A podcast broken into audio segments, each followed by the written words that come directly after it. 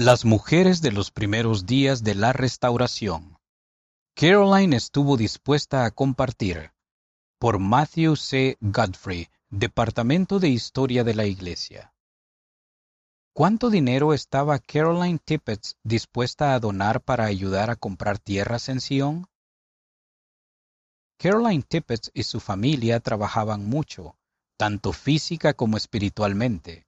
Los hermanos de Caroline trabajaban en aserraderos, ayudando a dar forma a la madera que tanto abundaba en el estado de Nueva York, Estados Unidos, donde vivían.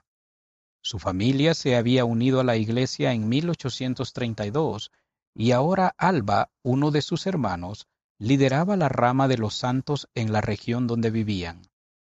En 1834, Alba les había hablado de una revelación que el Señor había dado al profeta José Smith en la que pedía a los miembros que donaran o prestaran dinero para ayudar a establecer Sion.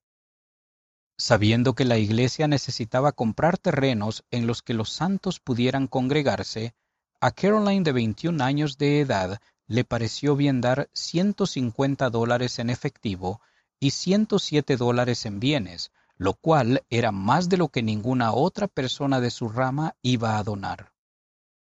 De camino a Missouri, Caroline, su hermano menor Joseph y uno de sus primos se detuvieron en Kirtland, Ohio, donde se reunieron con José Smith y con el sumo consejo de Kirtland.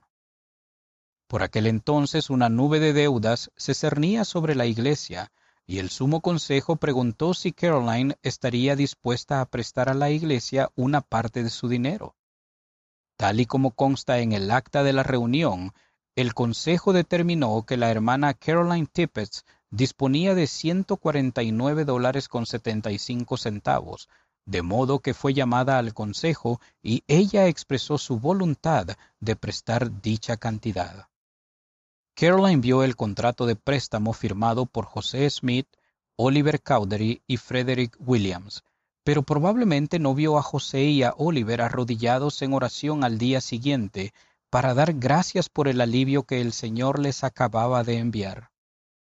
Gracias a la disposición de Caroline de compartir sus recursos, la iglesia pudo liquidar parte de la deuda y continuar la construcción del templo de Kirtland.